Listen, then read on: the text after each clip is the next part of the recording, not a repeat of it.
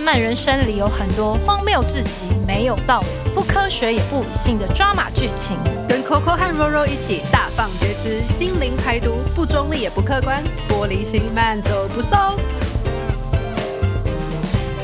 劳民伤财。大家好，我是 Coco。大家好，我是 Roro。今天我们要来聊一聊关于购物这件事。说到购物，就是我们现在录音的时间就是一月嘛，然后德国圣诞节刚过完啊，就开始了冬季打折。我真的没有买很多东西，我要先跟大家澄清一下，因为你那个圣诞节之前回台湾已经买很多了。我哪有回台湾买很多啊？我是有计划性的在购物，好没有？Coco 从回台湾前就一直在做功课要买什么，然后回到台湾就狂买狂买，然后回去欧洲又刚好遇到冬季打折，所以你整个冬天就是在买东西。但是我真的要说，是因为我这次回去刚好就是有点不巧遇上什么一一一一啊、一二一二啊这些，哎，这些以前都没有吧？对啊，现在打折季真的搞得我们很累，所以真的是劳民伤财，就花钱就算了，我们光是看这些打折就累爆，明明就是你自己爱买，说人家劳民伤财。真的是劳民啊！他们不能就整理一下，然后简单一点，现在都很复杂，一下周年庆，然后又什么呃买多少满多少折多少啊，第二件几折啊，还是怎么？就那个折扣的方法都很复杂，真的是很让人劳累。不过有一些应该不是以前就有的吧，像德国以前欧洲真的就是只有夏季跟冬季打折，就圣诞节过后。Boxing Day 之后，可是现在就是都都是美国的错啊，就开始有什么感恩节啊、黑五啊、什么 Cyber Monday 啊，然后中中国不是有一堆什么单身什么光棍一一，而且现在不止一一耶，还有一二一二，就是他一一一结束时候又来一个。对啊，这就是我这次回去才买这么多的原因，因为一直打折啊。以前比较简单，以前我记忆中就是电商还没有那么普及的时候，就是只有周年庆啊、母亲节啊，顶、多有个年终庆吧，大概就是比较简单一点。但现在因为整个电商很发达，再加上国际物流、国际电商都越来越普及，所以就很可怕。现在感觉一年一到十二月，每个月都在打折。对，而且我这次回台湾真的是完全被吓到，就是我才就是关在防疫旅馆里面下单，它晚上就到了耶，也太快了吧！哦，对啊，这一点物流这一点，就台湾真的做很强，八小时到货。这很这很扯哎。那如果我今天上班订一个东西回家，那我还没有下班到家，它就寄来嘞，这样不是很困扰吗？啊是啊，我有我其实很受不了物流送很快这件事，因为我不知道你在下单的时候有没有发现，有些网站没办法选你不急这件事。你下单就只有个快速到货，然后它就是北北基八小时到货，全台湾二十四小时。可是其实你没有很急，就是它如果两三天后送到你也没差。可是没有任何一个选项叫做我不急，就是只有快速到货。天哪！因为像在这里很多都是你可以加钱就会选 Express，然后就会来比较快，但也没有很快。欧洲我不能不能以偏概全，在德国，尤其是我住的这个城市，就是住在柏林这个地方，我真的是很长，就是就算我付了钱要加速，它也是不会很快就到。就我很长那边追踪我的包裹，然后就说。哦，在两分钟之前已经把这个包裹就是给你的邻居了，因为你不在。给邻居还算好的，你就是走到隔壁或是楼下就可以。我之前有一次，他给我寄到一个类似便利商店，他们帮你代收，因为你不在家嘛，他们就有合作的通路。我居然要搭二十分钟的电车去取我的包裹，哦对啊，那我干嘛？到底干嘛寄到我家啊？莫名其妙，这是这些通常你寄订一个东西多久到是正常的？就平均。呃，如果是十二点中午以前下单的话，大概三两三天会到，两天会就是隔天再隔一天、到，差我不多。我觉得也没有很久啊，这听起来还 OK 对啊，然后晚上的话也有机会是隔天或是隔两天就到，就是要看就是那个它的仓储在哪里。我觉得这是一个可以忍受，如果就是你真的有到的话，因为那我相信在德国就是在欧洲的听众一定有很长跟这些什么 DHL 啊、Hermes 这种像是黑猫仔急便这种物流的运送商，物流的运送商，天啊，这个字好难讲，就是的经验就是。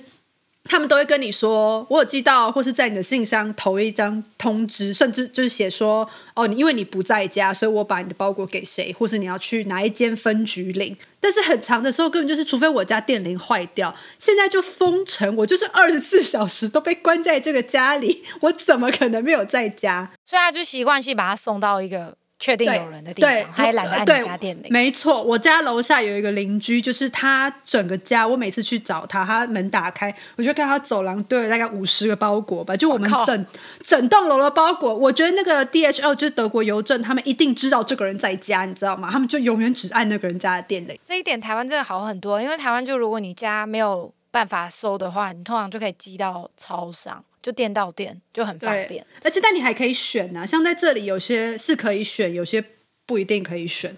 那不能选的状况就会跟我上次一样，就是被迫搭二十分钟的车去领包裹。我真的是不知道，我就自己去搭车去买就好了，我干嘛网购啊？所以听起来在欧洲购物可能没有那么的便利，就是在台湾真的是太方便。真的，我觉得这在台湾这次的方便，我真的有吓到。但是我觉得台湾的退换货非常的不方便。嗯，举例看看。在至少在德国买东西，我通常会看他退换货规则，只会看说他退货要不要钱，但大部分的退货都是不用钱，然后三十天都可以退，或是十四天。哦，很久哎、所以我会，我购物的时候其实是没有习惯看他有不能能不能退货的，因为一定都要可以退，尤其是网购。所以我回台湾就我发现，呃，就是那些美美的韩货啊，衣服都不能退，然后我就觉得好可怕哦。而且我这次还买到一个很雷的店，就不方便公开，他洋装还破掉，还寄给我。因为台湾法律就跟欧洲不太一样，好像有一系列的商品是不能退，所以就是你买东西之前要自己知道那个东西可不可以退。然后像你提到那个韩货，因为它是代购嘛，所以好像也是属于不能退货的范围，除非除非你买到瑕疵品啊，就你不能买到说哦我很后悔，然后不不想买就不行。呃呃，这就真的有点不一样，因为就是虽然是一个很不环保的行为，但我相信大家在封城期间一定都会有那种订网，就是订网购的衣服啊，可能一次会买两个尺寸，然后退一件回去，甚至全部退回去。就是这个订来试穿，这个其实还蛮，我现在有尽量减少这个行为，但必须承认，就是这这个是就是一个法律给大家的方便吗？就是其实可以补偿物流一直不来这件事情。嗯，对啊，台湾的话，我是觉得退货也还算方便，可是应该是说很多店家会有点刁难。就是没有那么阿萨利，我感觉好像你在欧洲买东西要退货，他都很阿萨利，根本就不用跟他解释原因。不用，因为它你那个包裹打开里面就有一张预先付好的邮资，就是你就把它贴回原本那个盒子，你就同样的包装寄回去就好了。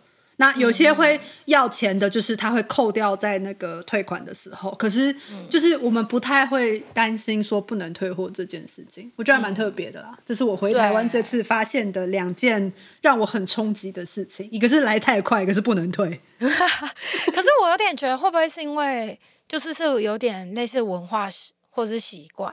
因为我自己想象是，如果台湾像你在德国那边买东西这样的话，真的会有很多 OK 一直乱退，就会造成这个机制受损，就是到最后给大家方便，然后就当随便。对，但当然，因为我通常都是买就是外用的东西嘛，所以他如果说你退回去的衣服是你穿过有沾到粉，他当然就是不会退你。嗯，所以你要是全新原包装，没有剪掉标签，没有下水过，才会可以成功的退钱这样子。所以这样听起来，在你那边购物要退货是很简单的事，就是没。错，对。但是我我也在想，如果今天你在欧洲要那个货运八小时就送到，那运费应该贵到爆炸吧？就这里的人。就是动根手指头都要跟你收钱的，怎么可能啊？因为台湾比较小啊，我其实觉得应该只有小一点的地方才能做到这样，像我们台湾二十四小时到货啊。然后哦，对，再来就是你那边的包装习惯呢，因为我自己是买不同东西，发现台湾的包装有一些都很夸张的过度包装、欸，哦对我有发现，就觉得怎么拆这么久还没有拆到我的东西。对，然后可是我又觉得欧洲的包装也有点让我傻眼的随便哎、因为我有买一些国际电商，可能是从英国寄的，买一些真的会易碎的东西，然后我看它包的很阳春，然后从英国寄来，我真的是收到打开之后替他捏把冷汗的，想说哇靠，他真不担心中间就会被破坏之类的吗？嗯，首先我要澄清，英国已经脱欧了，因为他们讨厌哦，所以你现在 就不要把它算在里面。对，就是要表一下，没有啦。但是我觉得，呃，在包装这方面，不只是包裹，就连零食、点心，他们都不会像台湾一个一个分开包，所以就所以在包裹上面，他们很可能就是用一些白报纸啊，或是牛皮纸，或者是气泡纸，就滚一圈就没了。然后现在又很讲求一些环保，所以真的很长。有时候你如果订一个东西，它原本的包装就是有盒子的话，他可能就直接用那个盒子寄来，他不会再把它放到盒子就纸箱里。对啊，我就是收过，然后我整个傻眼，就想我靠，他都没有担心，他漂洋过海寄到我这会坏掉吗？他就会让你退货啊，有没有？我觉得就会是希望这个东西不要坏掉啊。他就会觉得如果坏了，你就会自己来退货，所以他们可能评估权衡之后，觉得就这样省那些包装的人力跟钱，然后出事的话再退货吧。对啊，相反就是台湾就很夸张，就是有时候买一些东西，我觉得那个东西很明显就是放在一个箱子里就不会坏掉，可是他可能会把它捆好几圈那种防撞的那种气泡袋，然后我都觉得有有必要包成这样吗？但我觉得这可能这就是文化，还有一个有可能是因为最近越来越常有那个我刚刚说的没有放到纸箱的状况，有可能是因为疫情现在缺纸，所以他们纸箱变得很贵，所以就没有纸箱可以用，所以就直接寄来，这也有可能。可是你知道台湾也是因为疫情纸箱变很贵，但是如果你买一些二十四小时到货啊，然后你一口气，譬如说买三个东西一单，它会分三箱寄来，这哦，超级夸张。有可能还是他们是在，因为像我有朋友，他就是在我不知道中文叫什么，就是 fulfillment center，就是你有一个订单下来了，然后就有很多人在仓仓库里面就是拿你要的东西，然后好了就送出去，所以有可能你订的东西都分散在不同的仓储。对，是，可是我就觉得超级不环保，就是没有那么急的话，我会觉得你全部打包成一箱寄来就好，不需要分三个箱子，很像神经病。也是了哦，不过你刚刚讲到一个，我想到你不是说你很常就是从欧洲或是英国 订欧洲或是英国，欧洲就包含英国好不好？只是不包含在欧盟好吗没有英国人不觉得他们自己是欧洲人，好不好？OK，好，fine。呃呃，我没有讨厌英国，是声明一下，我以前是住过那里的。呃，就是你这个国际电商，这现在是不是越来越方便了？因为以前都有很多人听到你要出国玩，或是你住在国外要回来，都会说要买东西什么，现在好像比较少的。对啊，因为自己按一按手指就寄到你家，你有什么好叫人家帮你买？我觉得好像还是很多人不是很习惯，或是不太敢在国际就是不是写中网站上面买东西。你有这种感觉？有哎、我有一些朋友，就是他也不是看不懂那些英文什么，但是他就是充满了一种不信任感。他好像觉得那个网站只要是写英文，或者反正不是中文，那个东西就不会送到他家一样。这是有可能的啊。我刚刚讲说不可能送到他家。然后还有一种就是他们会一直觉得，呃，国际购物刷卡很容易被盗刷，就反正就是很不信任，充满不信任感，所以他们很常就还是会找人工代购。嗯哦，所以啊，代购这一行在台湾是不是很发达啊、呃，蛮发达，基本上就是大部分那种很多买卖电商平台的国家，你都找到对应的代购，像是有日本代购、韩国代购，甚至中国淘宝代购，然后还有欧洲、美国就不用讲，就都有。哦，那这样他们也会赚一手，会有代购费了。会啊，当然会，哎，因为使用者付费啊，很合理呀、啊。嗯，可是那我就不懂啦，因为你刚刚说使用者付费很合理嘛，但我曾经有遇过，就是不止我啦，我身边朋友也有这种，就是这种不太好的、不太愉快的经验，就是人家找他们代购，然后可能汇率啊有差一点钱啊，或者是退税啊，然后那些人就不愿意代购嘞、那我就会想说，哦我，就会觉得这有点奇怪啊，你懂我意思吗？就是如果专业的你就愿意付钱，嗯你认识的人他没有跟你收代购费，你还要跟他计较这个汇差。这种事情真的很多哎、我自己有遇过一两次很很扯的那种拒绝不掉的人情，我也曾经遇过有人只是来询价，然后我就跟他们说、哦，可是我不能退税，因为我就住在这嘛，我就不能退税啊。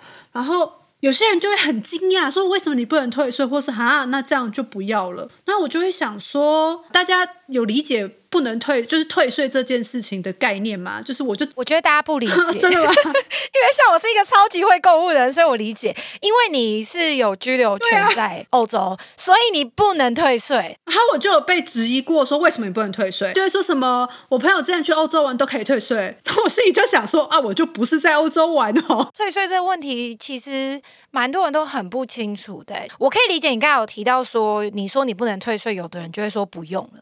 原因是因为欧洲的税蛮贵的，我记得大概都十几到二十趴左右。所以假如你是买一个名牌包，那个十几二十趴是差很多的。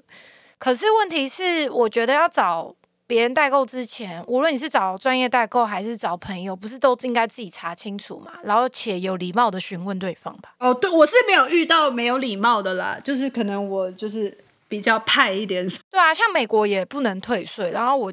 之前有个朋友，就是他帮别人代购的时候也是有纠纷，因为对方并不知道美国不能退税，所以对方给他的钱就是把周税啊，还是那个相关的税都没有付，然后他就很傻眼。然后我就觉得哇，这很基本常识，大家都没有嘛。美国不能退税，我也不知道啊。不过这感觉可以另外开一集来讲，因为美国好像有蛮多东西跟大跟，因为大家都会欧美欧美的绑在一起讲，但是我觉得就我跟 Roy 常聊到，好像其实欧美。并不太相似，但我觉得这我们可以另外讲。但是美国不能退税，我也不知道。美国不但不能退税，而且还每个州的税不一样。所以你今天找一个人，他住在美国，或是他从美国回来要帮你买那个东西。就会价钱不一样，你要自己做好功课，不要那边怪对方说，哎，为什么你买的比另外一个什么什么贵？所以你会发现，如果是职业代购，美国的部分，他们都是在免税州，嗯也就是说，你基本上是不用再额外付州税。可是人家要赚代购费啊，所以哦，对啊，就多付一点那些钱。代购这件事情，如果是朋友代购，大家就会觉得好一点的，可能会请你吃个饭。我觉得这就这就还好。有时候朋友你，我我也会愿意帮一些人代购。有一些是顺手买的那种代购，我就会比较 OK。然后有一些都要很特别去跑去看的，我就会不理他。嗯，我是只要说我不能退税，就可以回绝掉很多人。所以我相信很多人，因为欧洲税真的很贵啊，也没有才十 percent，呃，十一还是我不知道，因因为我没有退过，所以我不太记。但我记得就是免税商品的部分没有那么高。因为我们如果是买国际电商从欧洲过来的话，大部分是退到十七帕。就等于一个东西直接打了八三折，所以我就觉得自己从电商订是最好。因为我知道德国的消费税是十九趴，嗯，然后疫情的第一年的时候有减消费税过，然后后来又升回来。可是我不知道退税能不能十九趴全退，可能没有办法去到全退，可能就像你说的退十七趴吧，不重要，反正我不能退税，大家不要再来问了。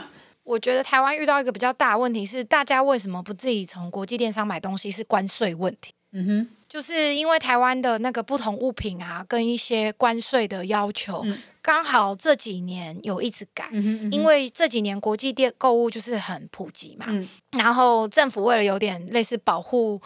嗯，怎么讲？一些代理商、进口商，所以它就是有调整。就比如说，你半年之内不可以超过六次，然后每一次只能购物满两千块以下才不用课税。如果你超过，就会被课税。它有点是抽检，我觉得它没有每一个都检查，所以很多人就很害怕要缴台湾这边的关税，于是乎就会希望找朋友帮忙买。是啊，不过我觉得就像你说，因为是这几年最。就是大家开始会在海外买东西，然后电商就寄到这边，就是也是因为就是科技啊、网络啊，叭叭叭越来越方便。但是两千的额度还很低，会吗？很低吗？我觉得很低啊。你知道？你知道我如果从欧盟以外买的话，超过十九欧的东西，所以十九欧是多少？不到七百块，大概七百块不到，就要就要课税。就要课税，天哪！所以，所以你根本就是百分之百要被课税啊！对啊，对啊，所以就是之前一直觉得哦，台湾很方便。然后就像你不是有时候会寄一些包裹给我吗？嗯，如果你们价值写超过十九欧，或是没有写清楚每一个品项多少钱的话，我每一次都要去海关领。好麻烦哦！对啊，哦，所以所以我觉得台湾真的是管很松，然后抽检，我不知道是我衰还是怎样，我每次都被抽到，每个人寄给我的包裹都会抽到。如果是私人的包裹，像学生包裹啊，你可以特别注明。可是就算你都是寄旧的衣服、旧的书本啊、旧的美妆品什么的，超过一定的总量，它还是会课你税。通常国际电商它的免运额度会坐落在呃四十欧或英镑，嗯然后再到一百这个区间。对啊所以我随便买一下就超过台币两千啦，对所以我通常会被课税啊。对，但我觉得就像你说，这就是以前不普及，现在越来越普及。我觉得这是一个好的好的，应该是说政府好像没有让这件知识很普及，所以大家会从一个我从来不知道，原来我从海外购物要被课税这个概概念。开始起跑就会觉得很怎么会突然要付这么多？对对对对，大家的想法是啊，我怎么突然要付钱呢？其实是一直有这个法律在，就是你本来就是从国外买一个嗯比较高单价的东西，或者是某些东西，就是一定要被课税这样。对对对，就像那个啊、Apple 的产品在欧洲，就是大家都盘子啊，课超多税的。啊，这就是题外话。这一集一直在抱怨，真的很对不起大家，为什么要讲到购物，然后你感觉在澳洲就很多抱怨？就一直觉得很劳累啊，很生气。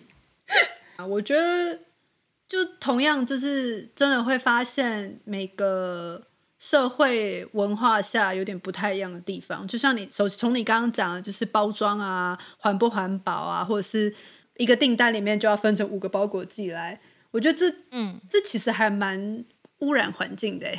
中国 淘宝就是一个 最污染环境的地方。美国也是啊，亚马逊。哦，对啊，美国也是，美国也是很夸张。对啊，这这这个美国夸张的点，好像又可以留一集来讲。不过就以单就购物这一点来说，我觉得这几年也蛮多一些新的趋势，像是呃快时尚这件事情，大家会开始比较有知觉，就是会。就是会有很多新闻啊，之前有一个我不知道你大家有没有看到，我们可以附上新闻链接，就是非洲有一条河完全变成牛仔裤的蓝色，就是因为就是因为那些牛仔裤的染料就这样流，因为你需要很多水去去制造牛仔裤啊，染色啊，怎样怎样，银色又有一些化学那个化学药品。然后快时尚的蓬勃发展，然后那些成衣工厂就大量的一直一直一直用这些东西，然后那整条河就变成蓝色的了。虽然说大家都会觉得海啊、河啊是蓝色，但那个蓝就是牛仔裤的宝蓝色。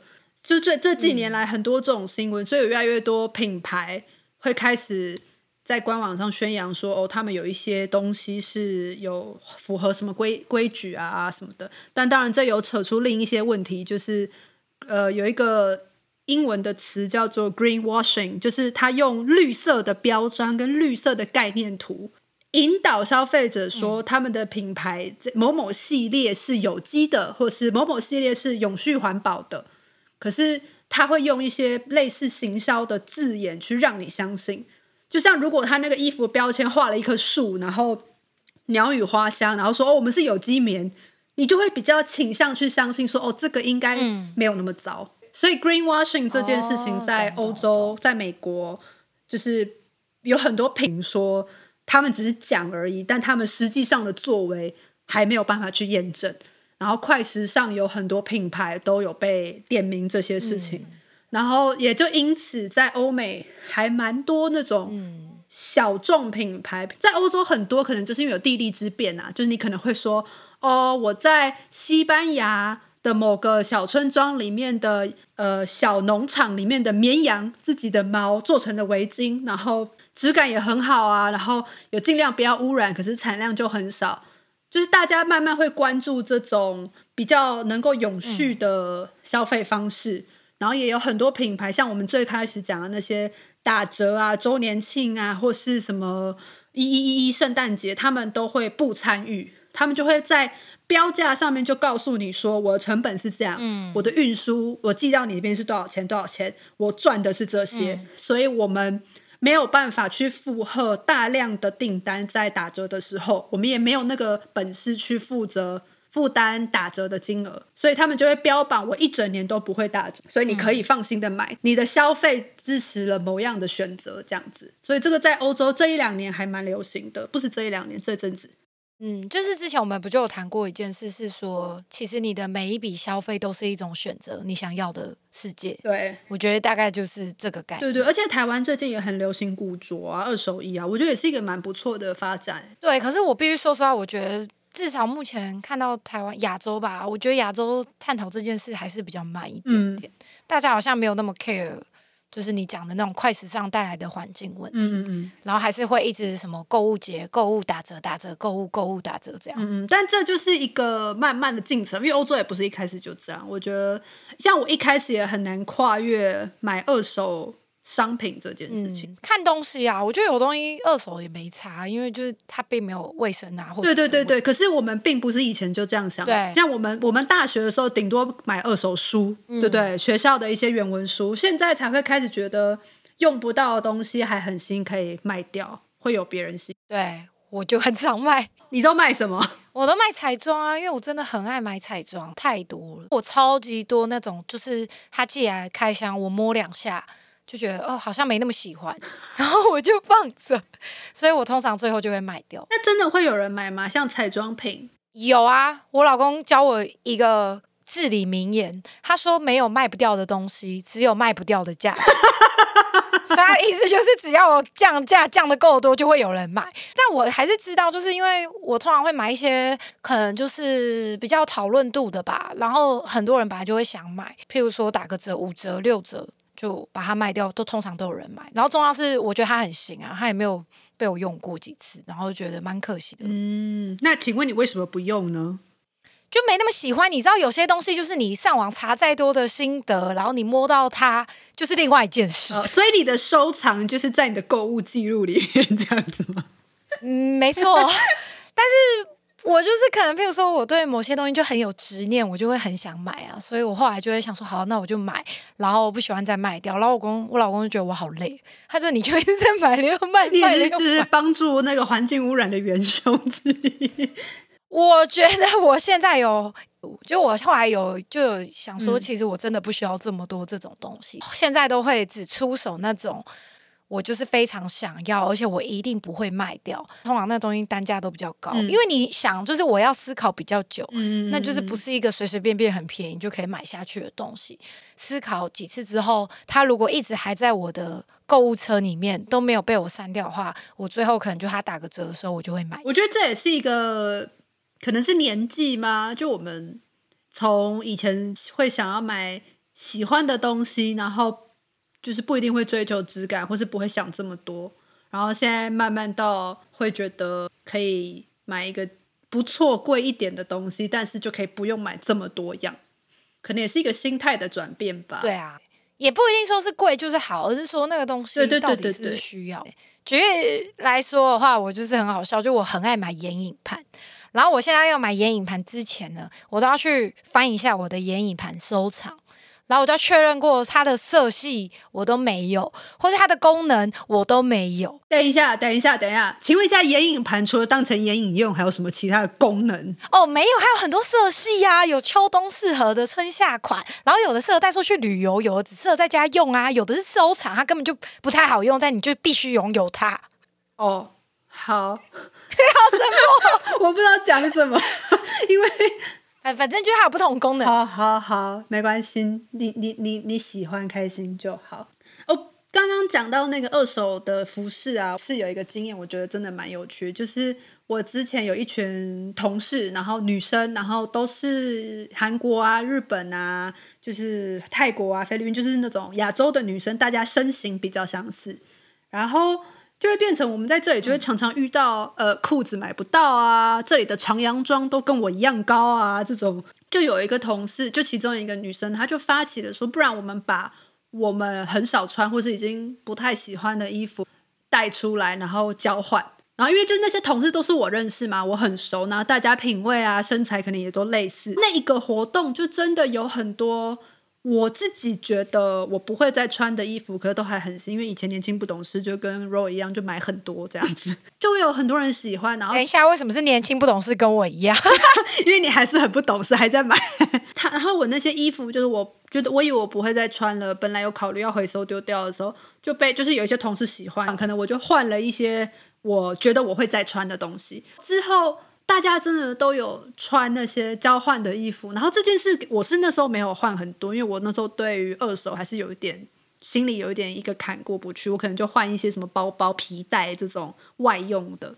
可是我看到自己的衣服被同事们搭的很好看，然后他们有一直在穿，我觉得很开心哎、就是其实不一定要把那个东西丢掉，这一点我觉得有让我学到一课。嗯，就是你觉得那个东西终于发挥它的功用，对，因为它一直在我的衣橱里面，它也不能干嘛。然后我把它丢掉，我会又有点觉得好像有点浪费，或者是期许自己减肥之后要穿，怎么可能？对啊，不要不要有这种幻想，不要不要这样，就回台湾变胖了。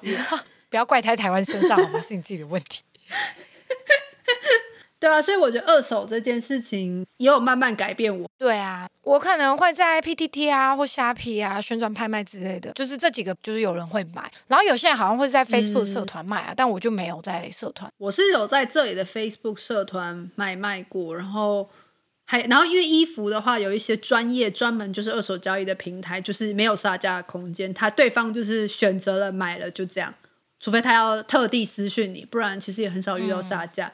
但是在 Facebook 就很常遇到一些怪奇奇怪怪的人，像是呃，我之前有被放鸽子就不用说了，约出来面交被放鸽子，我还有一次被威胁的，就是我要卖一个包包，然后那个女生本来说要买，然后放了我鸽子没几天之后又跟我说什么哦，对不起，我我我前夫之前把我手机偷走，所以我都没有办法联络你，超可怕。我就说哦哦好，没关系。他就说那我们可以今天见面嘛，然后我就说哦好啊。然后在我要出门没多久之前，我又收到那个女生的账号的讯息，就是就是一个。应该就是她前夫吧，就是类似传讯息骂我说，他可能以为我是男的，我意思就是说我们偷偷情啊，我们偷偷联络啊，背着他怎样怎样。我靠，最后我就我就没有去，我觉得好可怕。这个真的蛮可怕的，就你也只是想要卖一个东西而已，然后搞得这么复杂。对啊，我后来就跟那个女生说，呃，我这个东西还是就算了吧。我老公也很常卖那个二手乐器相关的东西，然后也是遇到很多人很爱杀价。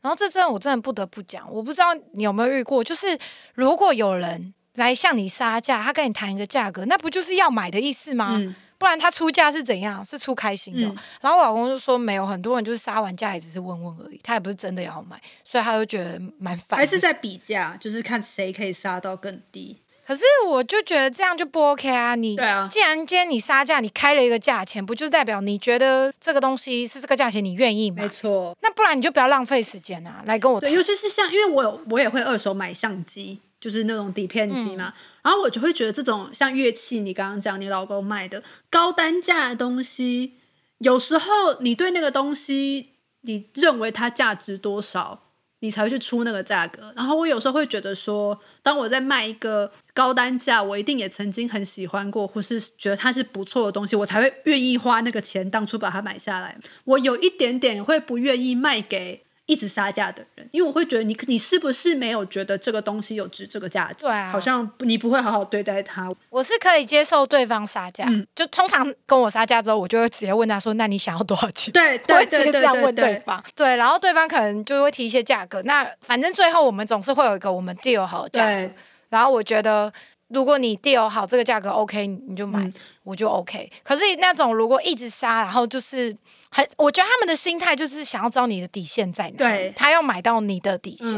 然后那种我直接就会不想回，因为我觉得在浪费我们双方的时间。因为我今天卖这个东西，我也不是缺这个钱，我只是真的用不到这个东西。，对。但是我是 emoji 不爽，嗯就是觉得我要浪费那么多时间跟你沟通这件事。然后我觉得 Facebook 社团有一个好处，就是我之前曾经圣诞节，然后可能有同时两个人买了同一个品牌的皮夹，然后就一定要有，就有一个多了又过了退换货，所以我们就决定要把那个算是一个终极精品级的品品牌的皮夹，所以单价是很高的。但是因为透过 Facebook 买卖嘛，然后就有一个女生，她那时候写讯息给我说非常诚恳，她就讲说哦，她想要买这个是因为他要想要送给他怎样怎样怎样一个很照顾他的人啊，就写了一个故事嘛。那你可以 argue 说他是骗你什么的，可是因为他讲的东西，我去肉搜他，我没有肉搜啦，我就点他，我就发，然后我就觉得，哎，他说的其实是真的，他真的是学生，然后他杀的价格也没有很过分。所以我后来就优先卖给他，即使其他人没有跟我杀价。至少他愿意，就算他是骗你，他很用心。是，但是我就会觉得说杀价，我有时候觉得，就像你刚刚讲，我不是缺这个钱，有时候我也是希望这个东西可以得到更好的、值得的人生嘛，因为我我不会继续用它了。对啊，但不过这样讲一轮下来，进到快要尾声，我突然想到劳民伤财跟这一集的关系，我们根本就是自找麻烦。没错啊，我们就自己爱买，自己自己很劳累，劳累半天，然后还伤自己的财，我们到底在干嘛？然后买买一买还卖掉，莫名其妙，就在瞎忙瞎忙。没有，我觉得这个是一个过程，我们就有随着人生的历练，我觉得我们现在买每个东西会更审慎。更谨慎的看待他。我我我希望 r o 的老公可以证实这一点。哦，有好不好？我比我老公正常太多了，他才神经病好不好？对你老公之前委托我帮他买麦克风跟调音器。对啊，他超爱乱买一些高单价的东西。重点是他乱买的东西都是高单价，我有时候是快害我帮他手提，然后过安检的时候还被投以奇怪的眼光。是不是他就是刚刚你讲那个二手代买很夸张的其中一个？对哦，对耶，天哪！好啦，那我们今天的那个 劳民伤财就聊到这，越聊觉得越心酸，你知道就觉得我们到底在瞎忙什么？我觉得是心虚吧。哦，好是心虚。好啦，那就先这样喽，拜拜。